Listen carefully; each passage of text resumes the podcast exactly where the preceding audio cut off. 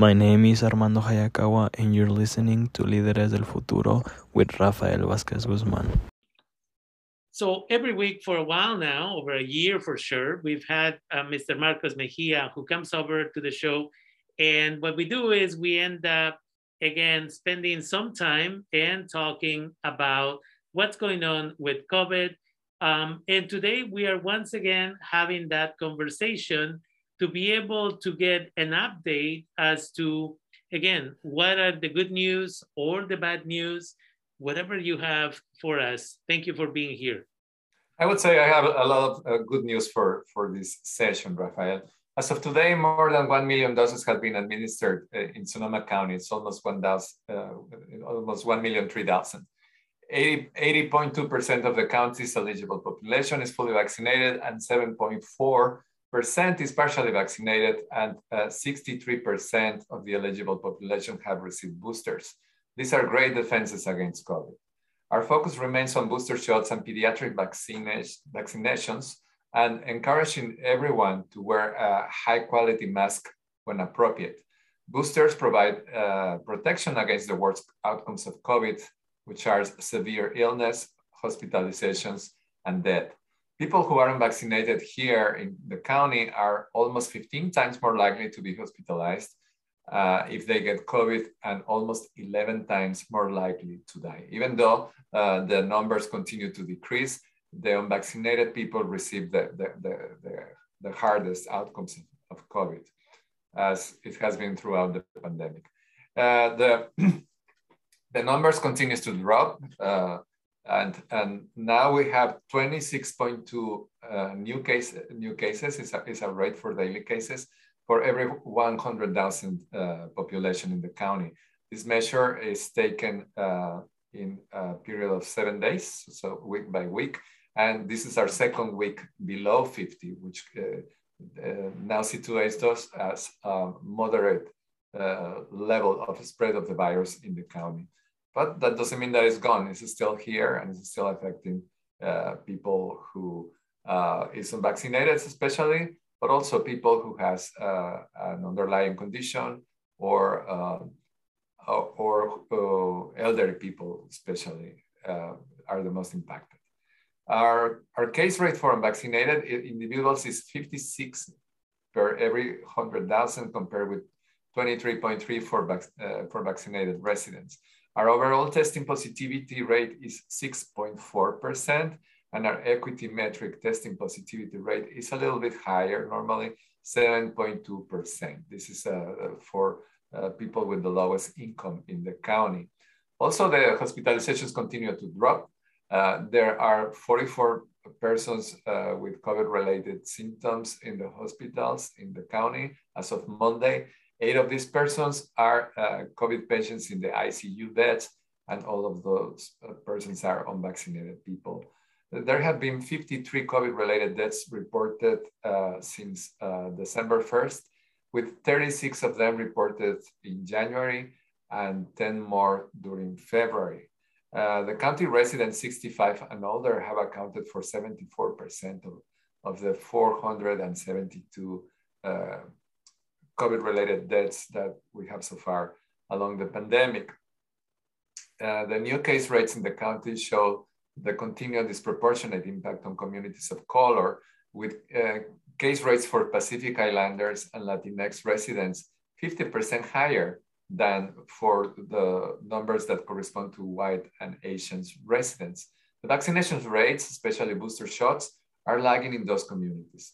While 63% of the eligible residents in the county have received a booster, just 40% of the eligible Latinx residents have received one.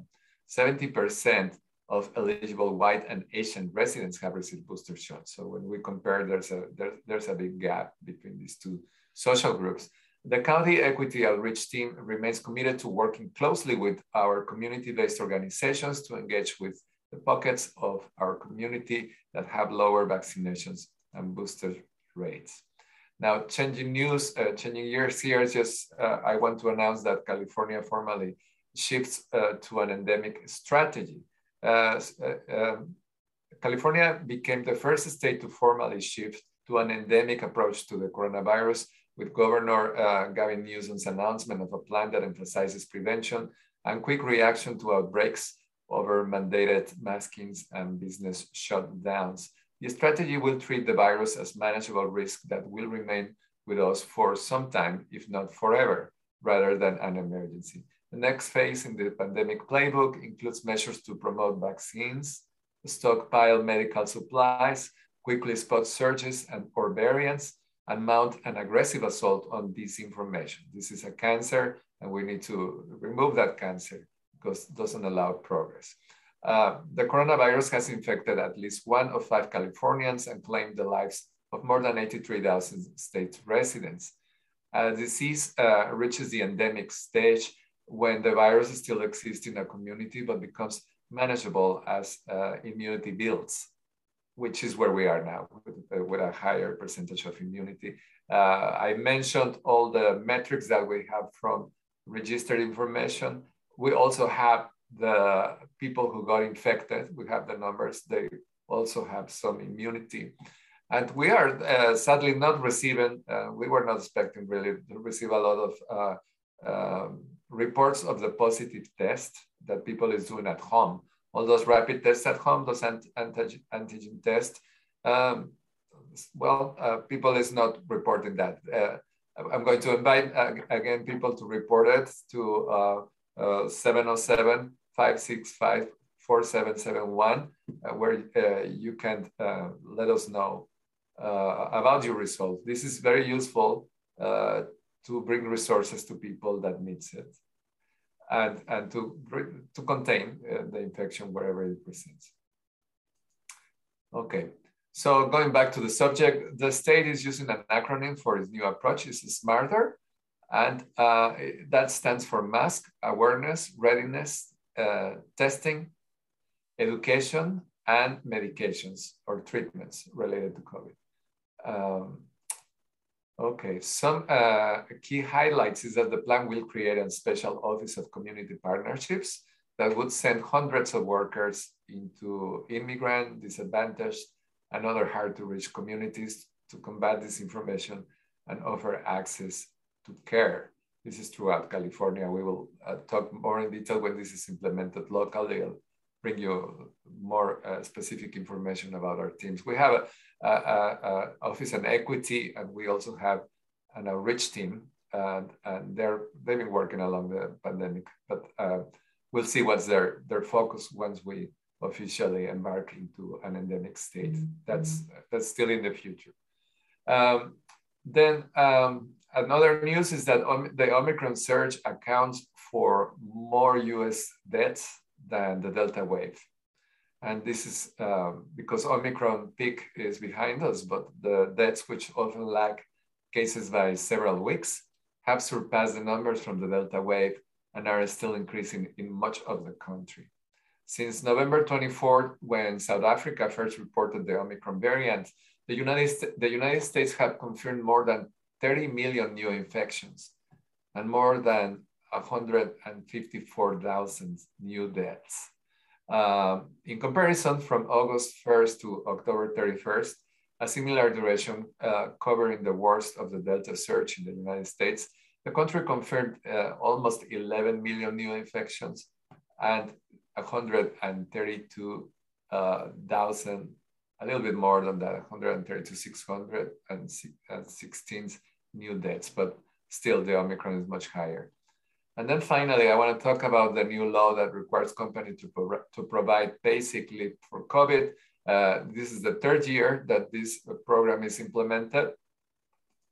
And this uh, latest one, uh, Governor Newsom signed it on February 9th, and it took effect on February 19, just a few days ago. It's retroactive to January 1st, and it, it, it targets um, all companies with employees with more than uh, with more than 25 employees. Uh, and this is to give workers up to two weeks of paid uh, time off if they get sick from the coronavirus or if they have to take care of a relative or a child. Uh, the new law gives workers up to one week of paid time off uh, if they get the coronavirus.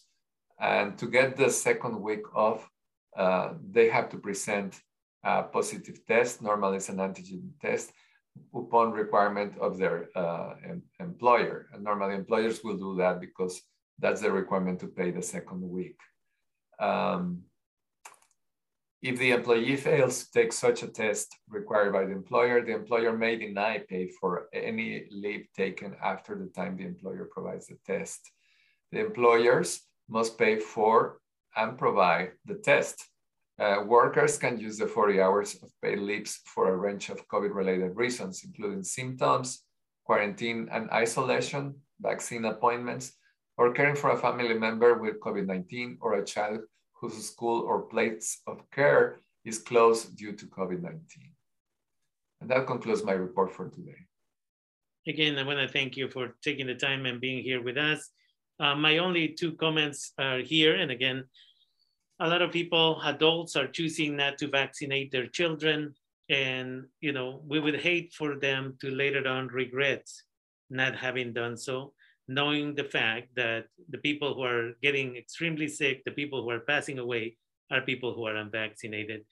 And the other one is uh, adults may say, is my body and is my right whether to get vaccinated or not. And the only comment is, and we've been talking about this for a couple of weeks now, is um, then please make sure that you have, especially if you have a family, make sure that you have good life insurance because it may be your choice, but if you pass away, right, the community taxpayers will have to take on the responsibility to provide support to your family.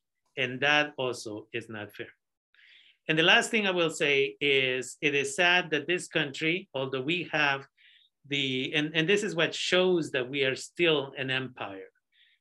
And who knows for how long, but we got the vaccine and instead of sharing the technology, the knowledge out there with other countries, we are going to continue to deal with new, um, what is it called, COVID. Um, we had Delta, now we have Omicron. We'll have more because we fail to share this knowledge with the rest of the planet. And it's going to take uh, the, the uh, World Health Organization was just saying yesterday, is going to take until 2024 for many people in other countries, uh, such as places in Africa, to get vaccinated. And so, as long as people are not vaccinated, this will continue to be an issue. So, we have to be conscious that companies like Pfizer and Moderna are refusing to share this knowledge, even though taxpayers from the United States gave them the money to do the research. Therefore, it should be open knowledge, but yet they're not willing to share it. So we cannot complain that the pandemic and the masks and everything are going to be requirements for a while in the future, possibly. They're talking about a fourth shot, possibly in the fall. But we cannot complain as long as we are allowing this government to not force companies like, like Moderna and Pfizer to share the knowledge that we are all paying. And with that, I want to thank you, uh, Senor Mejia, for always providing uh, reliable information uh, from the County of Sonoma, and I look forward to our next dialogue. Thank you. Thank you so much. Until next week.